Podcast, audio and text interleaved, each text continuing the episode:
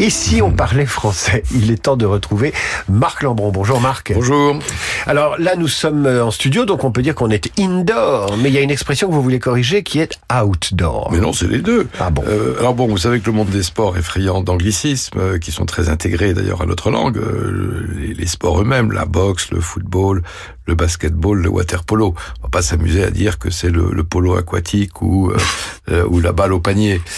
Bon, donc c'est incorporé. Mais euh, il en existe aussi un grand nombre pour lesquels le français a des équivalents. Et c'est le cas des adjectifs euh, outdoor ou surtout indoor qu'on emploie volontiers en athlétisme pour désigner les compétitions en salle ou en plein air. Donc on dira une compétition euh, en plein air ou à l'air libre plutôt qu'une compétition outdoor. Et on dira les championnats de France en, en salle plutôt que les championnats de France indoor.